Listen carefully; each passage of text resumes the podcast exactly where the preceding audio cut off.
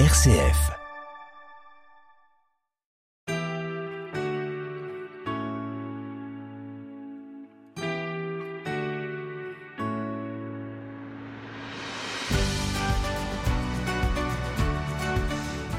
Nouvelle saison, nouveau générique pour cette carte blanche. Notre invité aujourd'hui, Christian Faure, La guerre contre l'Ukraine, sous-titre ou la fin du monde russe aux éditions de l'Armatan dans la collection Questions contemporaines. C'est Emmanuel Boussière qui est à la réalisation technique.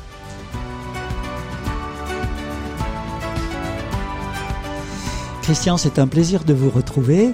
Autour de cette thématique, on s'était vu, j'ai consulté les archives il y a un an et demi, autour d'un livre euh, aussi consacré à la Russie euh, et à la situation actuelle, mais aussi à son histoire. Je dirais que vous êtes un observateur engagé, euh, avec des sources d'informations qui sont de première main, contrairement à énormément d'experts qu'on voit sur les plateaux de télévision. Vous y êtes d'ailleurs invité assez régulièrement. Et euh, ce livre donc euh, se termine à la fin 2022. On essaiera à la fin de l'émission d'évoquer en deux ou trois minutes ce qui s'est passé depuis. Euh, et on démarre tout de suite. Moi, je- euh, dites-nous d'abord vos sources, parce que c'est très important. Il y a tellement de désinformation ou, d'idées toutes faites ou de, de- de choses qu'on raconte. Vous, vous allez à la source. Comment faites-vous? Trois sources.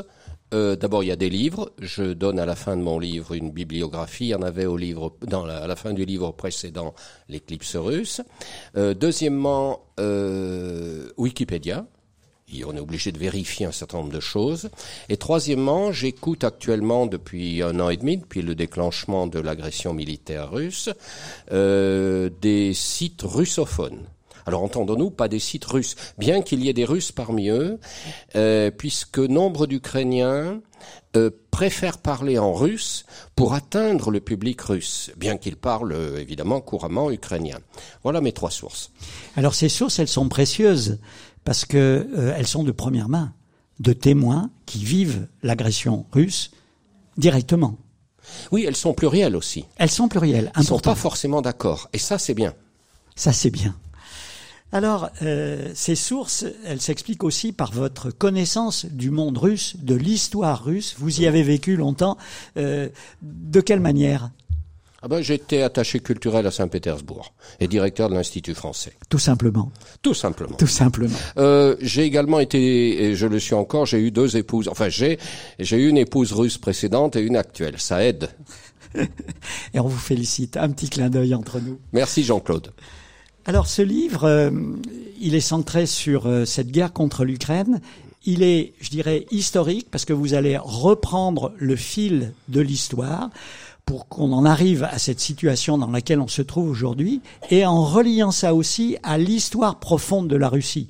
Parce qu'au fond, Nil Noï sous le soleil, rien de nouveau sous le soleil avec les Russes, Poutine, c'est Ivan le Terrible. Oui, d'ailleurs, euh, j'ai commis un livre dont on a déjà parlé sur euh, la Russie et son destin, ou qui était un livre essentiellement historique. Donc, on peut pas comprendre euh, le Poutine, la Russie d'aujourd'hui, sans l'histoire.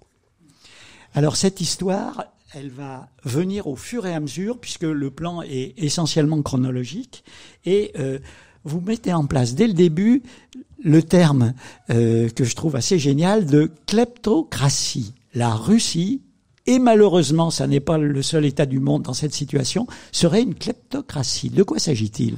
Bah, c'est un mot euh, comme euh, beaucoup de mots euh, de l'ordre euh, politique ou médical, or- originaire du grec. Kleptos, c'est le voleur. Kleptomane, c'est celui qui a cette dépendance de vouloir voler. Alors, ce qui est intéressant dans la kleptocratie, c'est que c'est la source de la connivence ou de l'attirance du régime russe sur nombre de dictatures dans le monde, euh, notamment en Afrique. On ne comprend pas l'intervention de Wagner en Afrique, leur rôle, sans euh, la considération que les dictateurs africains sont des kleptocrates. Alors cette, euh, ce concept s'applique parfaitement à la Russie d'aujourd'hui. Bah, bien sûr.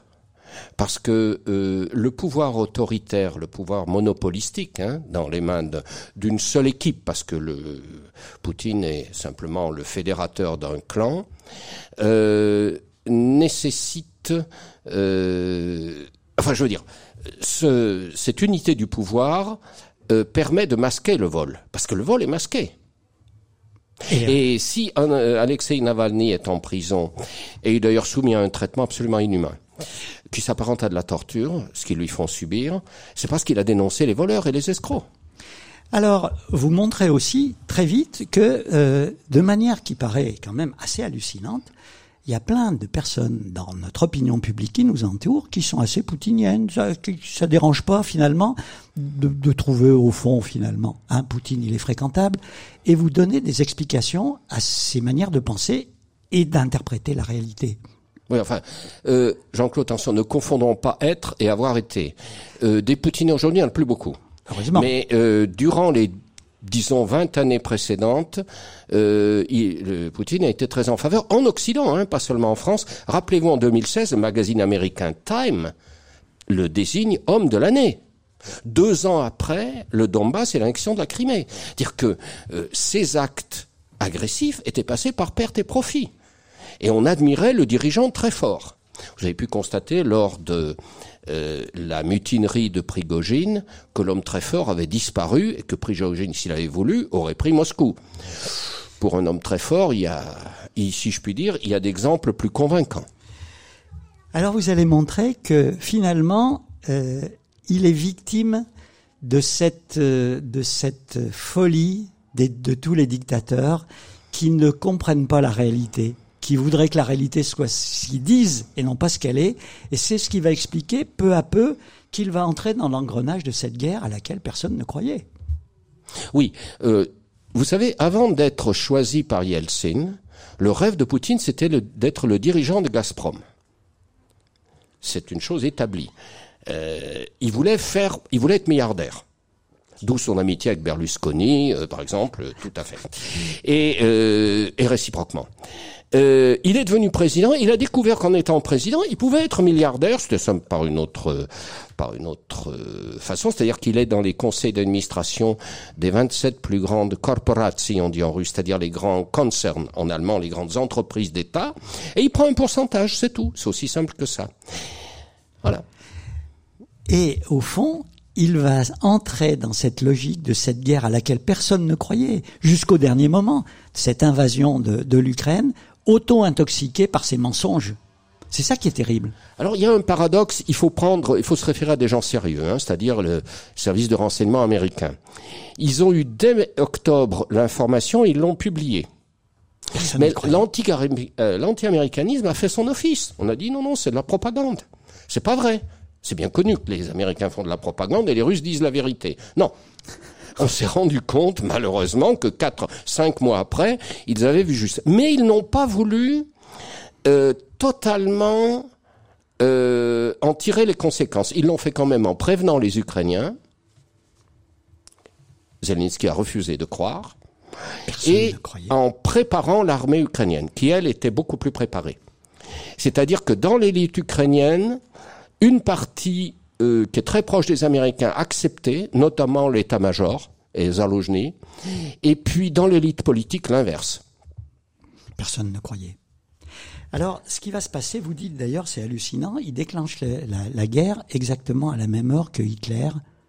C'est vrai ça? 5h28 Oui. Ah ben il y a une explication. Dites. Alors je donne ma source, je la tire d'un Ukrainien qui a été un euh, haut officier du KGB, puisqu'il travaillait à la résidence à Washington, et qui en 93 a fui la Russie, enfin la Russie, voulait pas rester en Russie, et passé du côté et au service des Américains. Et il a été avec Poutine euh, au même moment à l'Institut euh, euh, du drapeau rouge à Moscou. Il a à peu près le même âge que Poutine. Et il explique que à cet institut, chacun choisissait un pays. Lui, c'était l'anglais. Il avait d'abord essayé le français, puis il avait choisi l'anglais. Poutine avait choisi l'allemand. Et quand on suit cette formation, on connaît parfaitement l'histoire, la mentalité du pays. Donc, Poutine euh, connaît très très bien l'Allemagne et il mime Hitler. On peut le démontrer dans le discours, la logique, euh, les symboles dans les dates et les heures. Et donc, l'assaut va être déclenché pour une guerre éclair qui devait durer quatre jours. C'est pas exactement ce qui va se passer. RCF Saint-Étienne. La guerre contre l'Ukraine, Christian Faure ou la fin du monde russe aux éditions L'Armatan, question contemporaine. Alors, c'est ça qui est, qui est incroyable, c'est le récit que vous faites de cette logique d'enfermement dans cette guerre inévitable, et puis rien ne se passe comme prévu. Qu'est-ce qui se passe alors? D'abord, c'est Poutine dit pour une fois la vérité. Il n'avait jamais prévu euh, que la, guerre, dure. C'était une opération militaire spéciale et il y a un précédent. C'est Prague le 21 août 1968. Où ça avait marché? Ça avait marché parce que euh, euh, les Tchèques, c'est 10 millions d'habitants. Et puis à l'époque, euh, les Américains, c'était pas un monde ouvert. Euh, je veux dire, euh, ils pouvaient pas se ranger sous la bannière américaine. Et mais c'était ça. C'était, rappelez-vous à Prague, euh, ça quand même, la normalisation a quand même mis un an et demi à se réaliser. Hein, ça n'a pas été facile, mais ils sont arrivés par l'appareil communiste. Mais surtout, euh, à Prague, ils ont euh, fait prisonnier les dirigeants, les ont amenés à Moscou, euh, les ont brutalisés, insultés, et bon, euh, ils ont capitulé. C'était au fond le scénario que Poutine espérait et dont il était même sûr. Oui. Et ça se passe pas comme ça. Alors pourquoi? Écoutez, il y a deux sortes euh, de, de philosophie. Je vous donnerai la mienne. Il y a une philosophie qui dit ce sont les hommes qui font l'histoire et la volonté humaine règle tout. Et il y a ce, euh, c'est une première philosophie. La deuxième, c'est de dire euh, il y a des hasards dans l'histoire. Les hommes ne gouvernent pas tout. Et, et c'est ma conviction, il y a des puissances célestes, divines, qui orientent les événements. En un mot. Euh, le 23 février, lorsqu'il enregistre son discours, le 22, il enregistré je crois 48 heures avant, euh, il a 99 sur 100, euh, chances sur 100 de gagner. Au moment où nous parlons, Jean-Claude, il n'y en a même pas une. Il sait, tout le monde sait qu'il a perdu la guerre. C'est-à-dire qu'il n'a pas réalisé son objectif. On est d'accord. Alors, je repose ma question. Quelle que soit l'explication, et on comprend celle que vous imaginez la plus plausible, il s'est bien passé des choses. Et on a l'impression que tout se retourne oui. minutieusement, mais avec une efficacité terrible contre lui, contre les Russes. Oui. Zelensky d'abord, un, un, un, comédien quand même. Oui, enfin, justement, un comédien, il joue un rôle. Et là, il joue depuis un an et demi Churchill. Mais attendez, avant, il a quand même dénoncé les services secrets américains comme intoxiquant euh, et faisant fuir les, les investisseurs occidentaux. Je vous donne l'explication que j'ai retenue euh, parmi les diverses après. Et actuellement, il a fait un discours. Alors, d'un côté, ses discours sont très bien, mais d'un autre, il est d'une insigne maladresse en attaquant Polonais, Slovaques et Hongrois qui ne veulent pas voir arriver sur leur marché les céréales ukrainiennes. Alors, si vous permettez un point, puisque c'est la brûlante actualité. Bien sûr. Euh, Qu'est-ce qui se passe? Euh, la Pologne est un, ce qu'on appelle un hub, c'est-à-dire une espèce de silo euh, pour les céréales ukrainiennes. C'est géographique. Mais le principe, c'est que ces céréales doivent partir en Afrique ou euh, au Proche-Orient pour oui, des raisons, Égypte, oui, etc. Pas être mises sur le marché polonais. Or, il faut le dire, la corruption de pas mal d'Ukrainiens, de, dirigeants ukrainiens, enfin d'hommes d'affaires et autres, fait qu'ils l'ont introduit sur le marché polonais. Or, le, les céréales sont beaucoup moins chères, les céréales ukrainiennes, que les céréales polonaises. En plus, signe de maladresse, un signe de la part de Zelensky. Il y a des élections le 15 octobre. Le PiS, le parti au pouvoir, euh, en Pologne, a essentiellement son électorat dans les campagnes et les petites villes. Il doit donc monter au créneau et défendre becs et ongles euh, ses, ses agriculteurs, sinon ses il perd les élections. Donc, euh, moi j'ai une explication à ça, mais c'est exactement ce qu'il fallait ne pas faire. Alors, malgré tout, il faut reconnaître quand même que les Ukrainiens se sont reconnus dans ce chef et euh, ont résisté avec beaucoup d'efficacité, beaucoup d'intelligence. Ils étaient beaucoup plus préparés que les Russes ne, ne, le, ne, le, croyaient. Et en quatre jours, finalement, ils arrêtent l'offensive russe. Tout s'arrête là. C'est à peu près ça. Euh, C'est-à-dire que les Russes, ils ont bien aidé, parce que comme c'était pas une guerre, ils ont, rappelez-vous l'histoire, elle est emblématique, des 60 kilomètres De- de, de chars au nord de Kiev. Vous vous souvenez? Quand j'ai vu ça, bon, en gros, euh, les, télévisions françaises disaient, c'est cuit, quoi. À la fin du, à la fin de, la semaine, euh, Kiev est pris, etc. Qu'est-ce qui s'est passé? Ils avaient essentiellement des missiles anti-chars, enfin des, des, oui, des missiles anti-chars et anti-aviation. Alors les les anti-chars, c'est les Javelin, et qui portent bien leur nom. C'est des, javelots. Et euh, qu'est-ce qu'ils ont fait? Ils ont, avec les Bayraktar livrés par les Turcs, hein, c'est-à-dire les drones, ils ont euh, anéanti les premiers et les derniers chars. Et après, quand la colonne a été mobilisée, poum, poum, poum, poum, ils ont anéanti les 60 kilomètres de chars. Ce qui fait que dès les deux premières semaines, il y avait des milliers de morts parmi les Russes. Parce que ils se sont fait abattre comme des lapins. Ils n'étaient pas partis contre euh, à une guerre. Et il faut comprendre que euh, c'est là la source de, ça a été une des sources de ce, ce que ce que vous disiez, Jean-Claude, c'est-à-dire ce le retournement, retournement. complet. Ça a été le premier. Il y a eu un autre exemple emblématique. Euh, ils savaient, les services secrets ukrainiens, qu'il y aurait quatre commandos de parachutistes qui seraient débarqués pour prendre d'assaut la présidence et euh, enfin toutes les, les organes gouvernementaux. Ils les ont attendus, c'est l'aéroport de Gostomel, parce qu'il y a deux aéroports, il y a Borispol et Gostomel à Kiev. Ils ont attendu et ils les ont canardés comme des lapins. Les quatre commandos ont été anéantis parce qu'ils étaient au courant.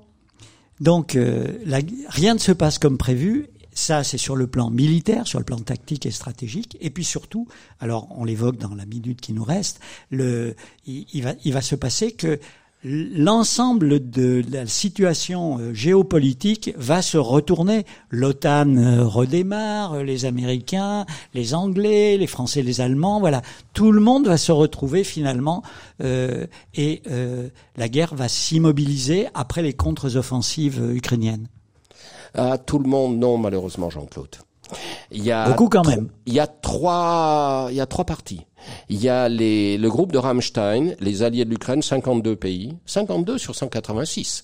Pas mal quand même. Il y a les alliés euh, de la Russie, ils sont six. Il y a la Corée du Nord, enfin des pays brillants comme l'Érythrée, la Corée du Nord, connue la Biélorussie, euh, bon, des pays très démocratiques comme chacun sait. Ou d'ailleurs, les Russes qui fuient le pays veulent surtout pas aller.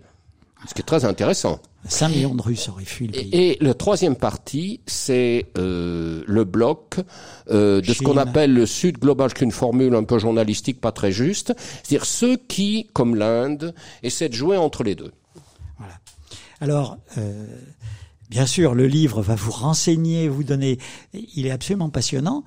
Au stade où on en est maintenant, on a l'impression que euh, sur le plan militaire, la situation est figée. La contre-offensive ukrainienne qu'on avait évoquée cet été n'a franchement pas euh, réussi de manière euh, très spectaculaire. Tout est arrêté, semble-t-il. Donc, euh, votre hypothèse que il n'y a qu'une chance sur, sur 100 que Poutine ait gagné, alors? Oui, mais attendez, ça c'est une vue de loin. Regardons de près la situation. La contre-offensive ukrainienne a commencé et est, du point de vue de l'extension sur le terrain, très limitée. Ça correspond peut-être à 3 ou 4% ou 5%. Il reste 95% à conquérir. Ça, c'est vrai. Mais gagner la guerre, c'est pas conquérir du terrain, c'est anéantir l'ennemi. Et là, la, la chose se présente tout à fait différemment. C'est-à-dire que euh, ce qui est passé dans la contre-offensive, dès le mois de juin, les Ukrainiens ont perdu beaucoup d'hommes. Ils ont essayé d'atta- d'attaquer frontalement et il y a eu beaucoup de pertes. Ils ont donc changé, en consultant évidemment les Britanniques et les Américains, parce que nous, les Français, on est mis de côté. hein. Les Ukrainiens ne font confiance qu'aux Anglo-Saxons. C'est triste pour mon pays, mais c'est comme ça. Il aurait peut-être fa- fallu que le président fasse euh, ce qu'il a fait pendant un an, hein, discussion avec Poutine. Ça, ça nous a pas placé en position d'influer sur Kiev. Et euh, du coup, qu'est-ce qui se passe maintenant? Euh, Il bombarde tous les jours la Crimée et il bombarde les réserves de pétrole, les réserves de munitions et les états-majors. Encore euh, avant-hier, euh, dans la région de Kherson, c'est de l'autre côté du Dniepr, ils ont pris position, les Ukrainiens, parce qu'ils ont déjà une, place forte là. Ils ont anéanti tout l'état-major d'un- d'une division. Tous les officiers. Ils visent d'abord les officiers. Mais sinon, les pertes en soldats sont colossales. On peut résoudre. Alors en matériel, mais vous savez, ça, demande à être prouvé. Alors je peux pas vous le prouver ici. En matériel, les pertes russes sont cinq fois plus importantes en matériel que les pertes ukrainiennes. Et en hommes, le rapport est moins défavorable, mais on peut, de manière objective, mais même si c'est une supputation, penser à 1 à 3. La situation est ce qu'elle est, alors euh, vous allez la suivre, bien sûr, continuer à nous à nous informer, à vous tenir informés et à nous informer. Euh, je ne saurais trop recommander la lecture du livre parce qu'il y a plein d'arrière-fonds historiques. On comprend finalement euh, ce qui nous paraît une folie. À quoi ça rime Pourquoi ces malheurs Cette cette guerre à nos à nos frontières. Bon, espérons, comme vous le dites à la fin, que euh, les hypothèses, les trois hypothèses que vous formulez pour que la guerre se termine, se réalisent, parce que ça serait une bonne chose pour nous tous, sans doute. Oui, euh, une petite remarque, ne passez pas euh, à la trappe la mutinerie de Prigogine. Je pense qu'un épisode décisif peut, c'est dans les possibilités se produire, c'est de graves troubles politiques à l'intérieur de la Russie. C'est une des possibilités de sortie. Oh, euh, ce que j'écoute des Russes, pas des Ukrainiens, parce que les Ukrainiens, euh, ils se préoccupent du front. Euh, il y a vraiment un fort mécontentement au sommet à l'égard de Poutine, parce qu'il voit que ça va mener à rien tout ça. Finalement, la, réalité prend le pas sur la propagande et l'auto-intoxication qui est un peu, la cause de tout ce que vous décrivez, eh bien, va finir peut-être par se, par se dévoiler. Ça serait le moyen pour en, pour en sortir. Les dieux aveugles ceux qui veulent perdre. C'est un proverbe grec. C'est un proverbe grec magnifique. Oui, ben, qui préside à toute la tragédie grecque. Les dieux aveuglent ceux qui veulent perdre. Bien, espérons que euh, ils aveugleront suffisamment Poutine et ses sbires pour qu'on retrouve dans notre Europe une certaine paix, une certaine stabilité. Merci, merci. Et merci à vous, Jean-Claude. Je recommande La guerre contre l'Ukraine ou La fin du monde russe chez l'Armatan dans la collection Questions contemporaines. Merci à tous et à bientôt pour un nouveau numéro de Carte Blanche.